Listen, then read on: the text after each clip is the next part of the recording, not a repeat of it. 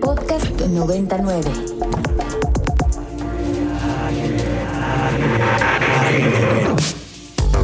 Agenda Ibero. Conversaciones con quienes crean y gestionan proyectos inspirados en el servicio a la sociedad desde el ámbito universitario. ¿Qué tal? Muy buenas tardes, bienvenidos a Agenda Ibero en este lunes 13 de enero de 2020. Mi nombre es Mariana Pérez Cabello y me acompañan en cabina. Luis Felipe Canudas y... Alil Moreno. Y en las... En las Se llaman controles, consola, controles. En los controles. En el descontrol técnico. En el descontrol técnico, mejor conocido en el mundo radiofónico como All Brand para los cuates. Exactamente. Muchas gracias por estar el día de hoy en este primer día de clases Ibero este, Primavera 2019. 2020. Santo Dios, me atrasé un año. tengo el reloj atrasado un año. Estamos superando el año pasado, estamos iniciando el semestre es verdad, de primavera en esta universidad y creo que en la gran mayoría de las privadas, al menos de esta ciudad, ya están en clases. La UNAM empieza hasta finales de enero. Sí, el veintitantos. Eh, es duro, es duro el regreso. Lo, lo digo porque yo, yo misma lo estoy sufriendo pero bueno, sí, sigo sufriendo, pero yo estoy muy contento. Yo creo que ya es la edad. O sea, cuando, cuando la misa se te hace corta y regresas contento al trabajo es que ya eres grande. Sí. ¿No? O sea, es así como, como que ya estás viejito. Entonces ya la cana me ganó porque yo la verdad es que sí regresé de muy buen humor. Y, estás súper feliz así de ver estudiantes y todo, ya animoso de reprobar gente y todo. Sí, un poco sí. Perfecto. Un poco sí, la verdad. Bueno, pero eh, con el regreso a clases y el inicio del semestre, inician también eh, pues una serie de roces y no, pendientes. no, no, que no, inicien los roces. ¿No? ¿Sin roces? Sin roces. Bueno, entonces vamos a hablar de una instancia. Exacto, que lleva unos cuantos años en esta universidad y que ha sido muy útil para eh, guiarnos en la manera de responder a circunstancias que suceden en el día a día de una universidad. y para ello nos acompaña. Para eso nos acompaña la doctora Mariana Dovering que durante 17 años, yo pensaba que eran 13, pero no son 17, fue coordinadora de la licenciatura en Derecho en esta universidad y de hace, ¿cuántos años para acá, Mariana? ¿Eres procuradora? Dos años. Dos años, es procuradora de los derechos universitarios en esta Universidad Iberoamericana, que es una instancia que instauró eh, David Fernández Dávalos y tiene varias funciones, pero primero vámonos por pasos qué es un derecho universitario y por qué existe la necesidad de tener un organismo como la Procuraduría en una universidad privada como la Ibero, Mariana. Bienvenida. Gracias. Bueno, muchas gracias por la invitación. Buenos días a todos. Feliz inicio del semestre. Yo también estoy muy contenta de regresar a clases. Eh, básicamente un derecho universitario en nuestro reglamento de la Procuraduría, como los reglamentos de estudios de licenciatura, de posgrado y de carreras técnicas, nos hablan de que todos los miembros de la comunidad universitaria tienen lo que se llaman derechos universitarios. ¿Qué es esto? Que son de alguna manera prerrogativas o, situaciones que tenemos que tener todos los miembros de la comunidad para que nos, nos respetemos, para que estemos en un clima de eh, sano desarrollo, de sana educación, ¿no? Y cuando consideramos que alguno de estos derechos están siendo violados por una autoridad, entonces pueden ir a la Procuraduría para levantar una queja. Ok, y estamos hablando entonces de es que eh, hiciste énfasis en la parte de la autoridad. Estamos hablando nada más de situaciones ético-disciplinares. No, de hecho, eh, tendríamos que hacer tres distinciones. Por una parte tenemos lo que se llaman las faltas ético-disciplinares, que esa, de acuerdo al reglamento de estudios de licenciatura, bueno, de posgrado de TCU, la, autoridad responsable para atacarlos o atenderlos es la Dirección General de Formación Ignaciana. Okay. Por otro lado tenemos las faltas académico-disciplinares, que esas las tiene que revisar, digámoslo así, coordinadores, bueno, el profesor, directores, coordinadores y, y consejos técnicos.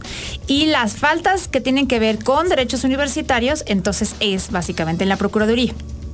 Oye, Mariana, coméntanos, ¿y cómo es el procedimiento? ¿Cómo hace un estudiante para dirigirse con Ok, bueno, creo que sería importante decir primero cuáles son más o menos los derechos universitarios, ¿no? Que a veces pensamos que qué es eso de un derecho universitario, ¿no? O sea, básicamente es que podamos tener una libre expresión, que no seamos sujetos a ningún tipo de daño físico, de daño psicológico, de eh, que tengamos libertad de expresión, que no seamos agredidos ni de forma verbal ni de forma psicológica, eh, que no seamos agredidos obviamente de acciones físicas, que no seamos objeto de ningún tipo de discriminación, ya sea por ideologías políticas, por eh, cuestiones étnicas, por eh, diferentes formas de pensar, etcétera. Eh, básicamente tenemos derecho a tener, a saber y conocer cuáles son nuestras calificaciones, cuáles son los procesos tanto administrativos como académicos, ¿no? La protección de nuestros datos personales, digo, básicamente en general esos serían los derechos. Cuando cualquier miembro de la comunidad universitaria, porque esto no es algo solo para los alumnos, es, es para todos los miembros de la comunidad, alumnos, profesores, empleados, ¿no? De servicio, administrativo, etcétera. Básicamente cuando consideramos que alguno de estos derechos está siendo violentado por una autoridad, entonces van a la Procuraduría y levantan lo que se llama una queja. Tienen que relatar un poco cuáles fueron los hechos que se llevaron a cabo, qué fue lo que pasó, y con esa queja la Procuraduría hace una investigación más o menos profunda de cómo funcionó, qué fue lo que pasó. Se le da derecho a réplica a la autoridad que presuntamente está violando ese derecho para que también conteste lo conducente. Cuando es el caso de profesores, generalmente se consulta con otros mismos estudiantes del mismo grupo para saber cómo fue la situación y cómo la percibieron ellos. Y de ahí lo que puede hacer la Procuraduría es emitir una recomendación si efectivamente se considera que se violaron los derechos para tratar de resarcir el daño y de mejorar las condiciones en ese departamento, en esa área donde se estuvieron violando ciertos derechos. Excelente. Y una pregunta, por ejemplo, si un estudiante tiene la intención de ir a la Procuraduría, pero a lo mejor tiene miedo o, o, no sé, represalias o algo por el estilo, ¿qué le podríamos decir a algún estudiante para animarlo a acercarse con ustedes? Ok, lo primero es que la Procuraduría maneja lo que se llama una filosofía de puertas abiertas, ¿no? Las puertas de la Procuraduría están abiertas todo el tiempo, no se requiere hacer cita para ir a, a, o que sea recibido. Y lo primero es, muchas veces el estudiante o la persona agraviada normalmente va a la Procuraduría y platica qué fue lo que sucedió.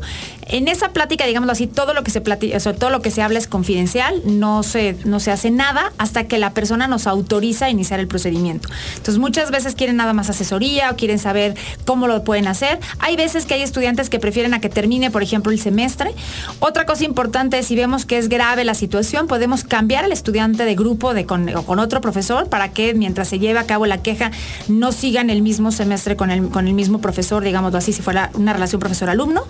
Y todo se maneja de forma confidencial, lo que sí las quejas no pueden ser anónimas, forzosamente tenemos que decir el nombre de la persona que está quejándose y, y sobre quién se está quejando. Y ya de ahí se hace todo un procedimiento bastante cuidadoso, bastante transparente, digámoslo así, y cuidando siempre, obviamente, la situación del alumno, ¿no? O, sea, o en el caso de cualquier miembro de la comunidad que esté presentando esta queja, pues tratando de, proteger sus, sus, demás derechos. Mariana, eh, ya entrando en materia, ¿cuáles son las quejas más comunes que podríamos prevenir con algunos pequeños cambios de conducta o de actitud? Claro, mira, la mayoría de las quejas que recibo normalmente es la relación profesor-alumno, o sea, la, gran mayoría son alumnos, aunque también he recibido quejas de eh, empleados, por ejemplo, y de algunas veces también he recibido de profesores, ¿no? Que este, también hemos tenido quejas, pero la gran mayoría son alumnos. Y básicamente es que hay una falta de comunicación con el profesor o que el profesor de alguna manera no conocen muchas veces la filosofía educativa de la Ibero. Eh, en algunos casos son profesores nuevos, ¿no? Y eso también a veces hace que no se conozca un poco cuál es esta filosofía de la universidad. Pero bueno, nosotros la intención que tenemos siempre es de mejorar, de atender al estudiante, de escucharlo, bueno, este, y que de alguna manera se den los cambios necesarios para que las condiciones cambien, ¿no? Otra cosa que hay que mencionar muy importante que hace además la Procuraduría son los temas de violencia de género, ¿sí? Todos los temas de violencia de género, cuando se quiere presentar una queja de violencia de género, también se presenta ante la Procuraduría. Aun cuando la Procuraduría no es quien resuelve, porque hay un comité de atención de casos de violencia de género que son los que realmente resuelven, la primera puerta, digámoslo así, en casos de violencia de género es la Procuraduría, donde se recibe la queja y se analiza que eh, por lo menos tenga elementos que nos hagan suponer que efectivamente existió alguna situación de violencia y entonces se procede para remitirla posteriormente al comité. Bien, ahora, esta pregunta va del otro lado. ¿Qué tipo de queja no procede y también es común? Que confundamos que tenemos el derecho de okay. quejarnos cuando no es así. Más que no que no proceda, lo que pasa muchas veces es que quejas meramente, por ejemplo, académicas, que no ve la Procuraduría. La Procuraduría no ve cuestiones meramente académicas ni cuestiones eh, laborales, por ejemplo, eh, la permanencia de un alumno porque a lo mejor cometió una falta o porque no alcanzó el promedio de calidad, este, que un empleado, por ejemplo, quiere subir de nivel o no está de acuerdo con su categoría académica, o que un, este, un profesor no es vuelto a contratar. O sea, todo lo que tenga tenga que ver con cuestiones meramente académicas y, este, y laborales, no tengo injerencia. Entonces, muchas veces presentan quejas de cuestiones académicas, por ejemplo, y pues yo no tengo facultades para resolverlo. Lo que sí tengo que ver es que se haya cumplido el reglamento y que de alguna manera los procedimientos ante el Consejo Técnico o ante la autoridad correspondiente se hayan llevado a cabo de forma correcta. Si el procedimiento no fue llevado de forma correcta, entonces sí puedo intervenir porque quizás se pudieron haber violado algún derecho. Pero básicamente no, no he recibido, he tenido la fortuna de no recibir quejas falsas, sino que muchas veces realmente es cuestiones de percepción o cuestiones de que realmente pues no hay, como tal una, una, falta de un derecho o una violación de un derecho, pero sí se dieron condiciones que el alumno o el miembro de la comunidad no se sintió a gusto o, o comprendido, ¿no? Y muchas veces debe tener que ver con nuestro poco conocimiento de los reglamentos, ¿no? Exactamente, o sea, muchas veces confundimos lo que yo les decía al principio, las faltas ético-disciplinares con las académicas disciplinares, con los derechos universitarios. A veces hay una, cierta confusión, ¿no?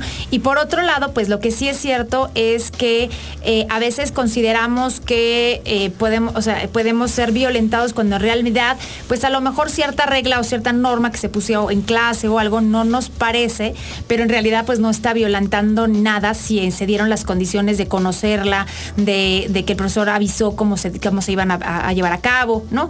Hay veces que la percepción es la que hace pensar que estamos siendo, por ejemplo, maestros discriminados y pues no es así, ¿no?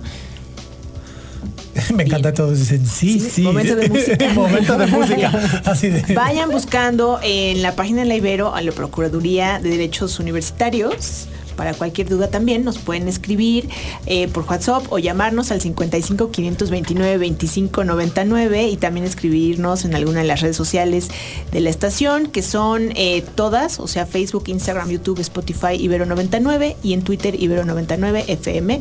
Vamos a escuchar un poco de música. ¿Qué vamos a escuchar? Vamos a escuchar una rola que se llama Everybody de Kane. Salió en el 2019 en su último material discográfico que se llama De Paisé. Y es una rola que habla de, eh, de valentía a las personas que exigen sus derechos en distintos países de, Latinoamérica. Este es un personaje que está viviendo como que todas las injusticias en Estados Unidos y le dedica esta canción a todas las personas valientes, niños, mujeres y hombres que se levantan en sus derechos. Esto es Everybody de Sin Kane y ahorita regresamos. Ahí está Everybody de Sin Kane de su material discográfico de Paisé. Ya se me estaba colando otra rola por ahí. Lo ve bien. Este, pues creo que iba muy bien con el tema de la valentía de exigir los derechos. Así es. Y para comentar todo esto, ya saben, eh, teléfono WhatsApp 55 529 25 99, las redes sociales Ibero 99, excepto Twitter, que es Ibero 99 FM. Y estamos platicando con la doctora Mariana Dobernik. Lo dije correctamente. Yo siempre le cambio el, orden de las últimas tres letras, pero sí, es Está acostumbrada. Exacto, sí. De que soy tonto y lo pronuncio mal. que hablo con faltas de ortografía. Bueno, y estábamos hablando de la procura, el, nombre correcto es Procuraduría de, Defensa. No, de Derechos Universitarios. Ah, y estábamos hablando en el corte que eh, al frente de esta instancia universitaria eh, hemos tenido tres procuradores, ¿no? Procuradoras en realidad, este, en su mayoría de los tres, dos mujeres. El primero fue eh, actualmente el director de la licenciatura en Derecho, José Luis Caballero, el doctor José Luis Caballero. En segunda instancia fue la doctora Patricia de los Ríos y en los últimos dos años, está empezando su tercer año, está mi querida Mariana, y estábamos hablando de cómo a lo largo de estos dos años que ya cerraste, digamos, y, y este que estás arrancando, el número de quejas ha subido. Quiero saber si nos puedes hablar de cifras y por qué crees que este número de quejas va en aumento. Ok, eh, pues sí, efectivamente ha aumentado. O sea, de, 2017 que no estaba yo, eh, había muy poquitas quejas en la Procuraduría de Derechos de, de Universitarios, perdón, hubieron creo que cinco, de, eh, violencia de género hubieron siete. En 2018 hubo un aumento bárbaro, acabamos el año con 20 quejas de derechos universitarios y 19 de violencia de género. Y este año 2019 terminamos el año con 32 quejas de violencia de género y 25 quejas de derechos universitarios. Entonces, lo que estamos viendo es que efectivamente han ido en aumento. Esto, desde mi particular punto de vista, no es que la violencia haya aumentado, sino hay dos factores. Uno, cuestiones que teníamos como muy normalizadas, las, nos damos cuenta que pues no son normales, que no están bien, y estamos haciendo conciencia de que lo que viví o lo que me pasó o lo que estoy, que, la situación en la que estoy atravesando, pues no es normal y tengo que presentar una queja. Dos, eh, creo que la Procuraduría se ha hecho un poco más visible, aunque inició en el 2014, pues obviamente que la gente la conozca, pues ha sido paulatino. Eh, nos, hace, nos hace, todavía nos falta mucho por hacer, de hecho se va a lanzar una campaña eh, nueva del protocolo y de la Procuraduría, porque creemos que todavía muchas personas nos dicen es que no sabía que existía o dónde está o qué se tiene que hacer. O sea, creemos que todavía no hay un conocimiento completo de la Procuraduría. Eh, se han hecho acciones, pero tenemos todavía un camino por recorrer. Y en, la cuestión de violencia de género, creo que también la campaña del programa de género de violencia es de los baños, creo que también ayudó a hacer conciencia de cuestiones que, mm, muchas veces tenemos normales y pues nos damos cuenta que no, que vivimos una situación de violencia de género y entonces denunciamos. Muchas de las quejas que, que recibimos, sobre todo el año pasado, eh, sobre todo en el primer periodo, en el primer semestre, fueron quejas que no habían ocurrido en ese momento, sino que habían ocurrido antes. Y cuando se lanza la campaña, como que la gente dice, ah, esto que viví no era normal, esto, esto no está bien. Entonces creo que sí por eso van en aumento. Oye, Mariana, ¿y cuando alguien se acerca a la comunidad con ustedes, es necesario llevar evidencias, testigos, algo para levantar la queja? Para levantar la queja no, normalmente sí tratamos o les pedimos la mayor evidencia que tengan. Hay veces, sobre todo en los temas de violencia de género, que normalmente muchas veces más bien no hay evidencias, porque muchas veces se hacen en, un ámbito privado, donde no había testigos, ¿no?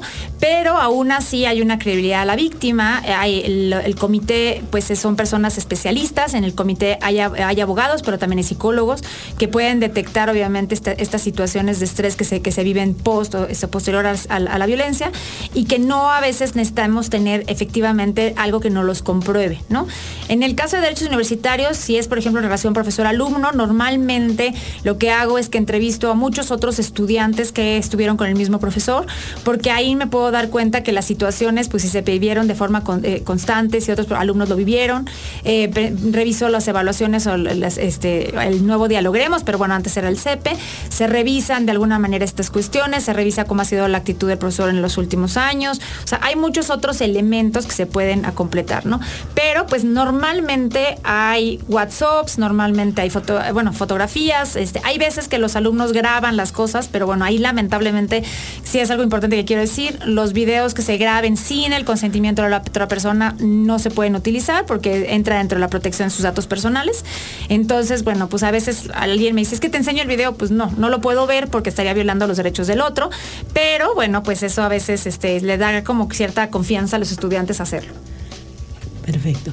Y no, no, adelante. Y bueno, ¿dónde se encuentra la Procuraduría para que sepamos a dónde debemos dirigirnos? Para que en vez de 35 horas tengan 90 casos. La Procuraduría está en el edificio R, segundo piso, oficina 29, es decir, en el piso donde está la Vicerrectoría Académica. Uno camina un poquito más adelante y ahí está, ¿no? Es bastante fácil de, de localizar. E insisto, tenemos las puertas abiertas, no es necesario hacer una cita.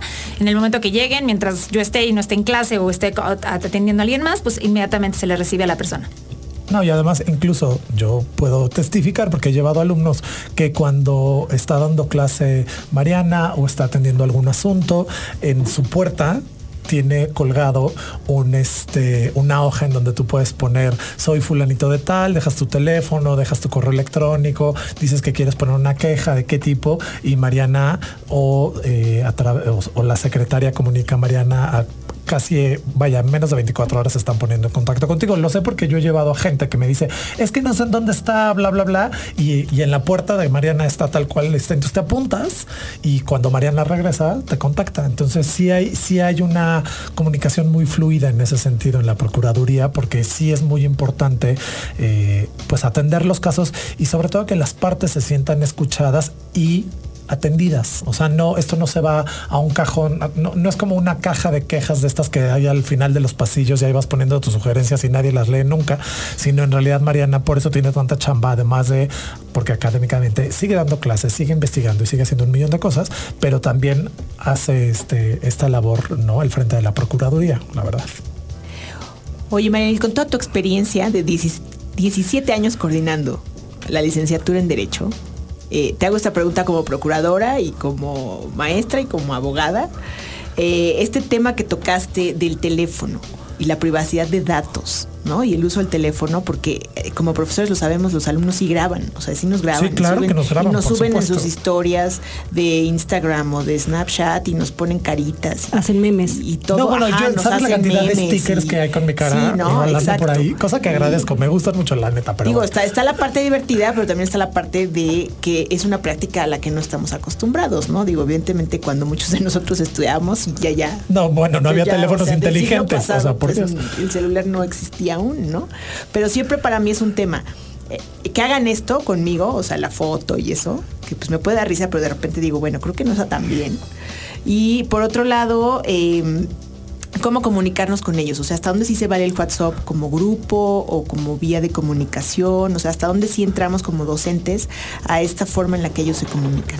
Ok, yo creo que algo que es importante es lo primero que como profesor o como académico no debemos de hacer, ¿no? O sea, yo sí creo que, por ejemplo, hay una parte que es la vida estudiantil con el, o sea, la vida o la relación más bien con el estudiante y otra es su vida privada.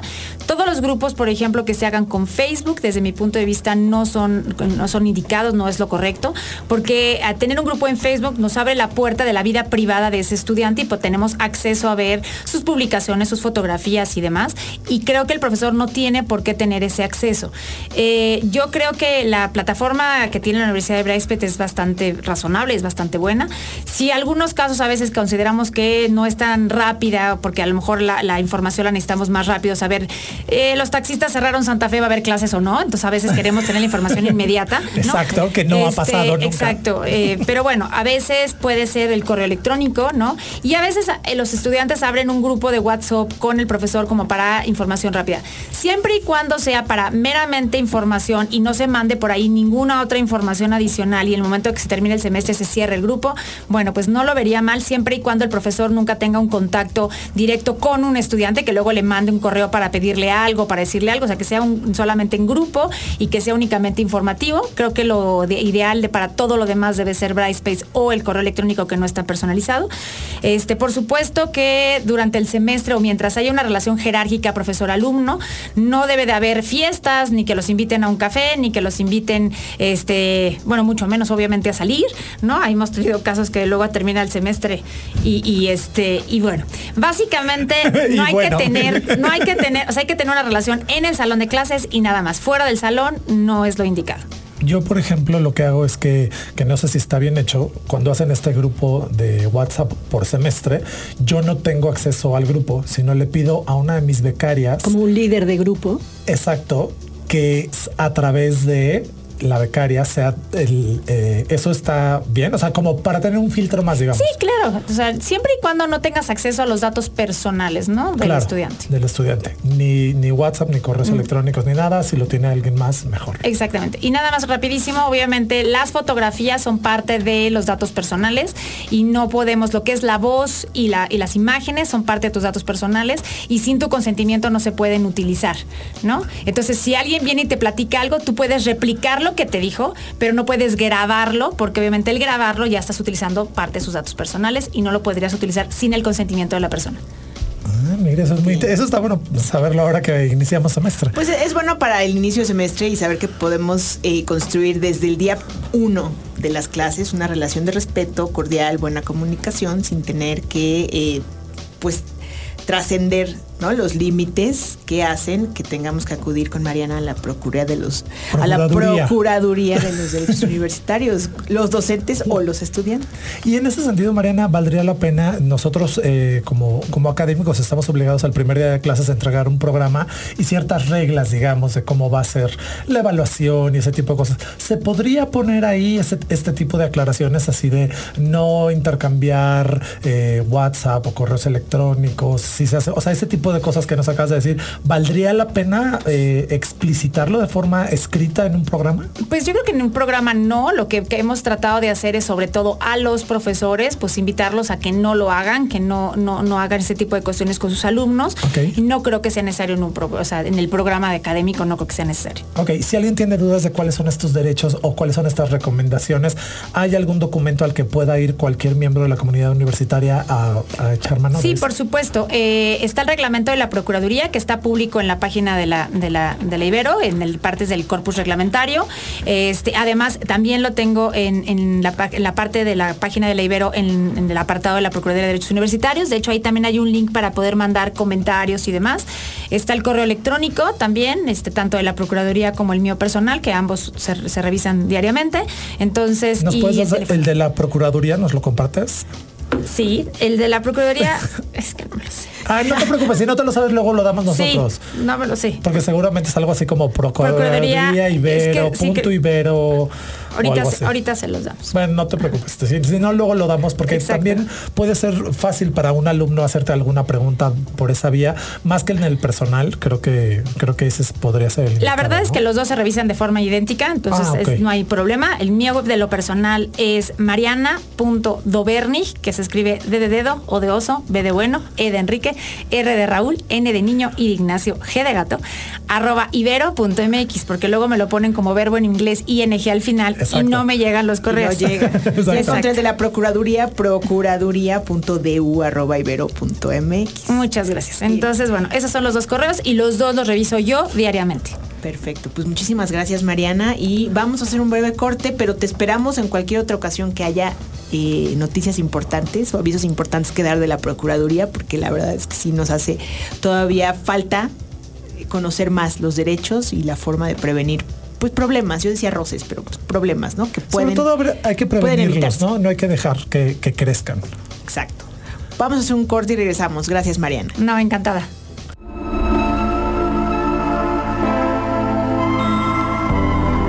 Agenda Ibero, una mirada a la sociedad desde el campus universitario.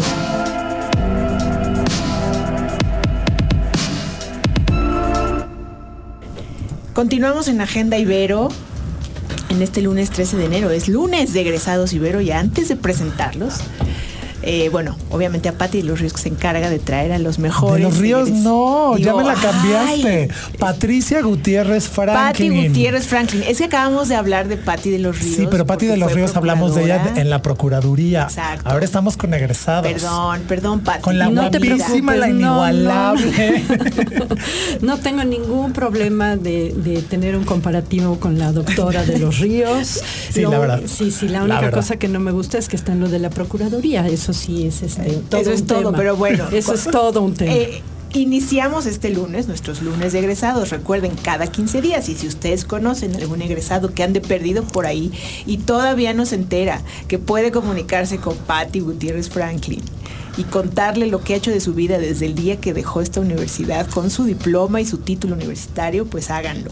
Nuestros teléfonos en cabina 55 529 25 99, nuestras redes sociales Ibero 99, excepto Twitter que es Ibero 90 FM y para algunos que sí quieran portar con orgullo los guantes de Ibero 99 en este eh, invierno, también llámenos, tenemos un par de guantes que están súper rockeros porque son de estos que tienen Los dedos de eh, fuera. los dedos este, recortados, entonces puedes operar y puedes manejar y puedes escribir, pero eh, con los dedos libres para poder hacer tus y el celular y todo eso. Ese fue nuestro super regalo De inicio de año. eh, de diciembre para todos los que trabajamos en la radio y los amigos de, de Ibero 99. Si a alguno le interesa y está dispuesto a viajar hasta Santa Fe por sus guantes, aquí los tenemos. Están padrísimos, vale la pena. Incluso Luis Felipe, que tiene una mano enorme de pianista, le quedaron. Así Yo que pensé que no me iban a quedar y sí me quedaron. Están Digo, increíbles. Estrictos al cuerpo, pero me quedaron.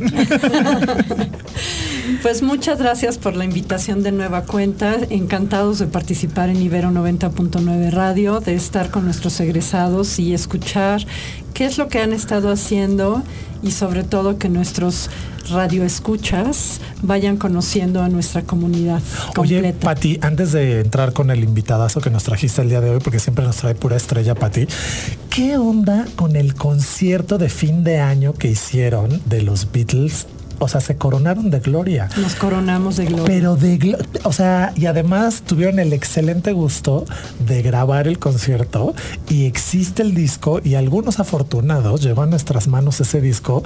En verdad, mis respetos, ¿de quién fue la idea? ¿Por qué hicieron eso? Me dejaron speechless. Así un, un resumen Es de... una probadita. Esta es una iniciativa que tuvo el ingeniero Arturo Bañuelos Camaño, presidente de la Asociación de Egresados de la Universidad Iberoamericana. Y fue un concierto con causa. La intención era recaudar fondos para el proyecto Si quieres puedes, que se está llevando a cabo en la universidad. Se llenó la sala Netzahualcoyotl, tuvimos más de 2.000 personas. Efectivamente se grabó el, el concierto y estamos participando desde esta trinchera, desde los egresados, apoyando a este proyecto tan importante que tiene la Universidad Iberoamericana con nosotros. No, en verdad, mis respetos. Y ahora cuéntanos a quién traes de invitado el día de pues hoy hoy. sí venimos súper guapísimos porque tenemos a un egresado de, de Derecho. Eh, él es Ramón Santoyo, entró a la Universidad Iberoamericana en 1979, en enero, y dos meses después se le cayó la universidad. Entonces es interesante que estuvo en la sede de Churubusco, su segunda sede fue el Politécnico Nacional que le permitió seguir sus estudios ahí y después, sin verano, regresó a la Ibero de los famosísimos gallineros. Perdón la interrupción. Un saludo a Verónica que nos está escuchando desde Montreal. Qué gusto que nuestros egresados nos oigan de todos lados del mundo. Besotes, Vero. Perdón, entonces. Entonces, eh, invitamos a Ramón no solo para que nos platique pues qué huella le ha dejado la Universidad Iberoamericana, pero también para que tiene, tiene un común denominador con esta, con esta cabina porque es un radio aficionado. Y te cedo el micrófono para que entonces vayas adelante con esta entrevista. Ramón, Bienvenido. bienvenido. Gracias, feliz de estar acá. Me da muchísimo gusto que hayas aceptado. Cuéntanos, eh, por acá nos mandaron en la escaleta que eres integrante del consejo de la IARU, que son siglas en inglés. A ver, es, cuéntanos. Es, es la International Amateur Radio Union. Mira, los radioaficionados son somos personas, esto empezó hace muchísimos años, después de Marconi, gente que experimentaba en el espectro que decía a ver si mi señal llega más lejos, a ver si podemos transmitir lo, lo que hacen ustedes ya de una, de una forma comercial. ¿no? Vamos a transmitir señal, vamos a ver si la repito, si puedo llegar más lejos, si puedo hablar, si puedo rebotar en la luna, si puedo rebotar en un satélite, si puedo... Toda esa parte empezó a crearse y conforme se fue regulando la radioafición en el mundo, que la regula la, la Unión Internacional de Telecomunicaciones, organismo de Naciones Unidas en Ginebra, fue creciendo. Los radioaficionados en un momento dado eh, eh, crearon una organización y esta organización es la IARU. Y esta organización tiene un consejo mundial, nueve personas que son las que ven el tema de protección eh, de- desde el punto de vista de defensa del espectro de estos tres millones de radioaficionados que hay. Y yo tengo el honor de ser uno de los que están ahí. Soy uno, el único mexicano que está ahí en este consejo. Somos nueve personas, todos de diferentes países. La IARU es importante porque tiene un lugar, un asiento en la Unión Internacional de Telecomunicaciones. O sea, en Ginebra tenemos un asiento y nos sentamos ahí. No votamos porque no somos país, pero hay una función de lobbying muy interesante. Ahora que fue la Conferencia Mundial de Radio, que es donde se reparte el espectro, ¿no? De quién, de quién son estas frecuencias, para qué usos, y sobre todo ahora que las frecuencias muy altas vienen en temas de el Internet de las cosas, por ejemplo. Ahí hay un rollo importante desde el punto de vista de ah, de muy alta tecnología en donde los radioaficionados tenemos un decir ahí y un rol importante también.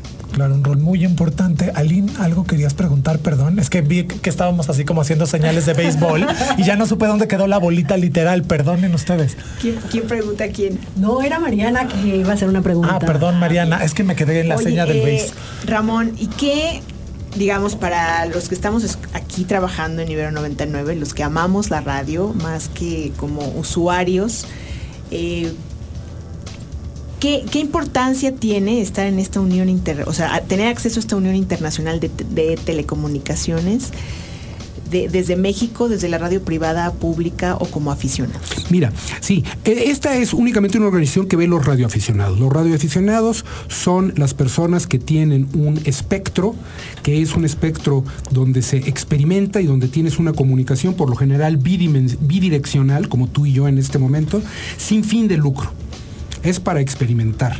Así como hoy decimos, mira, vamos a hablar, capaz de que después inventamos un radio por paquetes y mandamos paquetes de datos, y así es como hoy mandamos SMS. O decimos, vámonos a frecuencias más altas, vamos a experimentar en microondas.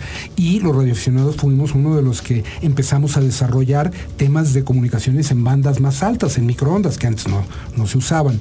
Eh, Hoy los radioaficionados estamos activos en temas de comunicaciones vía satélite, comunicaciones vía remo- rebote lunar, por ejemplo, mandar mi señal a la luna, que rebote y contacte yo con alguien en otro lado del mundo que me conteste que sí me escucha, lo cual es un reto. Rebotando, por ejemplo, fíjate, este es muy interesante, en lluvias de asteroides.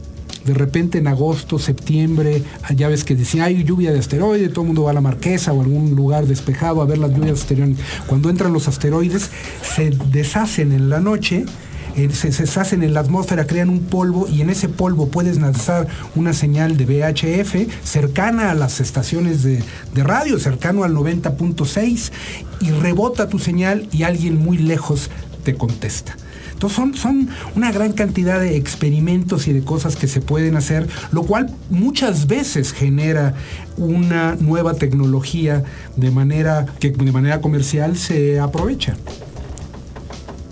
Mira, un experimento, una- un descubrimiento muy interesante de un radioaficionado y un de- un radioaficionado mexicano, que era Enrique González Camarena, Ajá. que ustedes lo conocen. Claro. Él, como radioaficionado, experimentó haciendo televisión y fue la primera señal de- a color que transmitió y la transmitió del club de radioaficionados de- del que hay en México a Televisa, que en aquel entonces no era muy lejana. Y fue la primera vez que lo hizo. Pero aunque lo hizo con un fin comercial y después quedó así, también fue con un fin de experimentación. Y eso es mucho lo que hacemos los radioaficionados. Esa es una de las grandes facetas. La otra, obviamente, que todos han visto y todos recuerdan es la de emergencias, ¿no? Que se está hundiendo un barco, siempre salen las películas antiguas que hay un barco que se está hundiendo, man- un- lanza un SOS y de repente un radioaficionado lo pesca y lo salva, ¿no? En la parte más romántica. Toda esa parte de comunicaciones de emergencia está y hoy está. Hoy en, en Puerto Rico hay grupos de radioaficionados ayudando con todo el tema que tuvieron, con los terremotos que les hicieron grandes daños, no solo en su infraestructura de construcción, sino sin luz. Llevan varios días sin luz, entonces los radioaficionados tienen la capacidad de conectar un radio de radioaficionado a una batería y con un alambrito transmitir y empezar a decir, oye, pues aquí pasó esto, reportar, hacer para que llegue la ayuda. Esas dos quizás son dos de las grandes facetas, aparte de la faceta, de una tercera faceta social, de platicar, de decir, como lo estamos haciendo ahora, entre amigos y de platicar de cualquier tema. Oye Ramón, ¿y cómo un radioaficionado puede formar parte de la International Amateur Radio Union? ¿Cómo puede llegar a ustedes? ¿Cómo forman parte de este equipo? Mira, la, la Yaru es un, un club de clubs.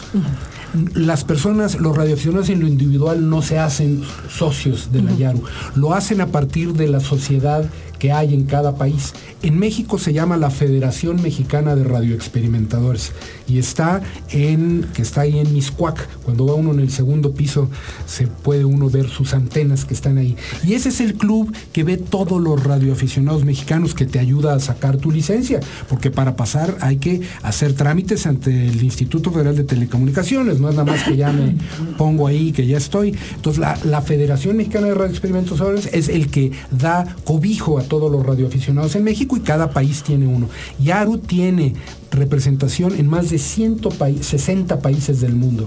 La Cruz Roja Internacional no tiene 160 países. O sea, tenemos, estamos en más países y más territorios. Para dar una idea, no, estoy diciendo que no, la función y la labor que hace la Cruz Roja pues es tremendamente loable. Nosotros colaboramos en la medida de lo posible con ellos, tenemos acuerdos de cooperación y somos felices de poder ayudar con, con alguien que realiza una función. Pero e- eso te da idea de dónde estamos. Estamos en todo el mundo tratando de ver y formar. Además de que pues, tiene una gran cantidad de ventajas, porque el que de niño, de joven, se hace radio aficionado, aprende a soldar, aprende de radios, de antenas, pues al ratito dice, oye, yo quiero estudiar algo más al respecto, ya sea yo quiero estudiar comunicación y estar en el mundo de las comunicaciones, o yo quiero ser ingeniero en telecomunicaciones y yo quiero estar ajustando las antenas, los equipos, los amplificadores, etcétera. Bien. Eh, Ramón, vamos a escuchar un poco de música. Perfecto. Y continuamos platicando contigo y con Patti sobre tus actividades como egresado. Y lo que vamos a escuchar ahora se llama On the Radio. Es una canción de Donna Summer de 1979, de su álbum de Bad Girls, ya que estamos hablando del tema de la, de la radio. Nos encanta. Que tenga que ver, que tenga que ver algo, ¿no? Ahorita regresamos en Agenda Ibero. A Donna Summer on the radio. On the radio. Yo Donna creo que no hay persona que no conozca esta canción. No, hombre. No, seguro los, los millennials seguro no la conocen. No, no sé. No sé, Bueno, igual estoy los, hablando de los fans de la radio Ah, sí, seguro tienen que sí. conocerla. Y estamos platicando con Ramón Santoyo, quien es egresado de la licenciatura en Derecho de la Universidad Iberoamericana. Y estamos platicando sobre los radioaficionados y su trabajo y su experiencia en todo esto, pero nadie mejor para presentarlo y preguntarle lo correcto que Patti Gutiérrez Franklin. Ay, muchísimas gracias, te agradezco infinito. Una pregunta que quiero que desarrolle Ramón tiene que ver con este sentido de pertenencia que tienen los radioaficionados y cómo han creado comunidad. Me parece que es un trabajo sumamente interesante y que puede ser como muy afín a lo que en la Ibero pretendemos en generar orgullo ibero, sentido de comunidad, eh, sentido de pertenencia y sobre todo eh, que con esto, con estas comunidades que somos como comunidad universitaria ibero, podamos trascender, podamos transformar, podamos cambiar esas realidades. Y creo que la radio, ah, la radioafición es un espacio en donde permite que los seres humanos den lo mejor de, de sí mismos y también hay una capacidad para desarrollar amistades y relaciones humanas espléndidas. Entonces, algunos, algún caso interesante que me puedas comentar Claro con que sí. relación a ello. Mira, es, es una pregunta muy interesante porque sin duda la radioafición, tanto a nivel local, ya sea en una ciudad, en una colonia, a nivel nacional y a nivel mundial, es una gran hermandad. Y así lo vemos todos. Frecuentemente hay gente que viene o que uno va y conoce de otros países y entonces es como si fuera tu amigo de toda la vida y puedes inmediatamente, de, de- de una manera muy rápida, verlo. Yo he tenido la gran dicha de viajar a 133 países del mundo. Nada menos Cuando y nada más. a alguno, cuando he llegado a algunos países, sobre todo países que turísticamente son complicados, y el poder llegar a, alguien que te dice, yo paso por ti en la mañana, te voy a llevar a comer, vamos a ir, eh, sobre todo en los países, en los países musulmanes muy eh, conservadores, por ejemplo Kuwait. ¿no? Y decir, no, hombre, tú vente y durante cuatro días tú olvídate de todo, te llevamos, vamos al desierto, vamos aquí, vamos allá, nos sentamos, comemos con la mano, hacemos... En fin, es, es algo tremendo. También me ha tocado, de otra forma, llegar a otros países. Un día en Holanda mandé un correo y uno me dijo, quédate en mi casa. Solo para darme cuenta, una, casa muy modesta, un departamento muy modesto, para darme cuenta que era el cartero del pueblo. El cartero del pueblo. Dos semanas después, en otro evento en Estados Unidos, un señor en unos jeans roídos y en una camisa terrible, rimbros blanca, me dice, oye, yo he hablado contigo, hemos hablado por radio y voy a hacer una barbecue en la casa y quiero que vengas. ¿Vienes? Es en Austin, ¿sí? Luego ya vi, vi la dirección, vi todo y llego y este señor era Jimmy Trivig. Jimmy Trivig fue el fundador de Tandem Computers. Es un señor que vale varios billones, de Billones de dólares. dólares, sí. ¿no? Está en la lista de Forbes, es una de las personas que desarrolló el Silicon Valley desde el punto de vista de capital de riesgo, hay películas que hablan de él. Te recibe en su casa igual que el cartero. Qué maravilla. Igual que el cartero. Igualmente llega, sobre todo también en algunos otros países, y te encuentras radioaficionados muy interesantes. Por ejemplo, el rey Juan Carlos, radioaficionado. El rey Hussein, que falleció, el rey Hussein de Jordania, padre del rey actual, radioaficionado de hueso colorado. El rey Bhumibol en Tailandia, que murió también recientemente, también radioaficionado. El, el expresidente argentino Menem, radioaficionado. Igual te los encuentras y te hablan. Hussein, el rey de Jordania, cuando se lo encontraba uno en el aire, muchos le decían, ¿y tú a qué trabajas? Porque bueno, es una pregunta, es una pregunta ¿Y tú a ¿qué te haces? dedicas? ¿No? ¿Estudias o trabajas? Exacto. Pues si hablas con radio y te contesta alguien, pues oye, me llamo Ramón, ¿tú cómo te llamas? ¿Qué haces? ¿Dónde estás? ¿En qué ciudad? Y le decían, ¿y tú qué haces? Y él decía, yo soy un servidor público. Y en los momentos más tensos, fíjate, esa es una historia interesante y me ha tocado conocer gente que estuvo en los momentos más tensos en el Medio Oriente en los 70s, 80s, él hablaba y habló con algunos radioaficionados, por ejemplo, de Israel y les dijo, los invito, los invito para mostrar en el mundo que los radioaficionados no tenemos problema. Y esa delegación de radioaficionados fue, se reunieron con él, se tomaron fotos, convivieron, hablaron de radio, hablaron de cosas y regresaron. Porque esto está por arriba de... Y yo creo que esta comunidad, como las comunidades de rotarios, como las de ciertas cosas, como la comunidad de exalumnos de la Ibero, puede estar por arriba de diferencias de religión, raza, credo, económicas, y todos se pueden hacer en base a un objetivo común, algo que te une. Sin lugar a dudas, Ramón. Oye, platícame, eh, de los países que has visitado, ¿cuál es el que más te ha gustado, el que más te ha interesado con relación a la radioafición? Bueno, mira, con relación a la radioafición, yo creo que yo recuerdo gratamente Kuwait fue un lugar interesante. Tonga, el reino de Tonga en el Pacífico fue un lugar interesante. Bután también y algunos que también hubo que ir y tratar de ver si los radioaficionados podían hacer algo, como Corea del Norte, que no permite radioaficionados, ¿no? Sin duda un país singular. Muy, singular, por ponerlo en esos términos.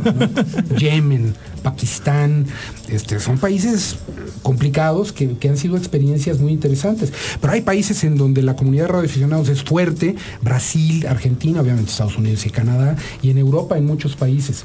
Fíjate, desde el punto de vista de tecnología, Nokia, en un momento dado, que fue en, en su momento que era una potencia, su comité de dirección creo que era de cinco o seis personas todos menos uno eran radioaficionados.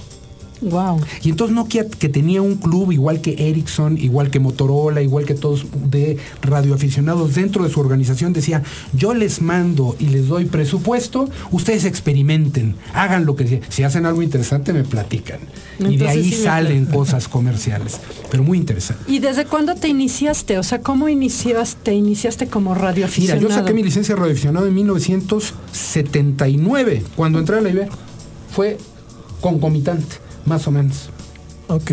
Bien. Ramón, lamentablemente nos tenemos que ir, pero queremos que vuelvas en Encantado. para eh, indicarnos cómo podemos ser parte de este club. Claro. Aquellos nada me dará más gusto. De la comunicación. Y la parte social, el trabajo social que hacen, que creo que es muy importante, deberíamos de revisitar ese tema.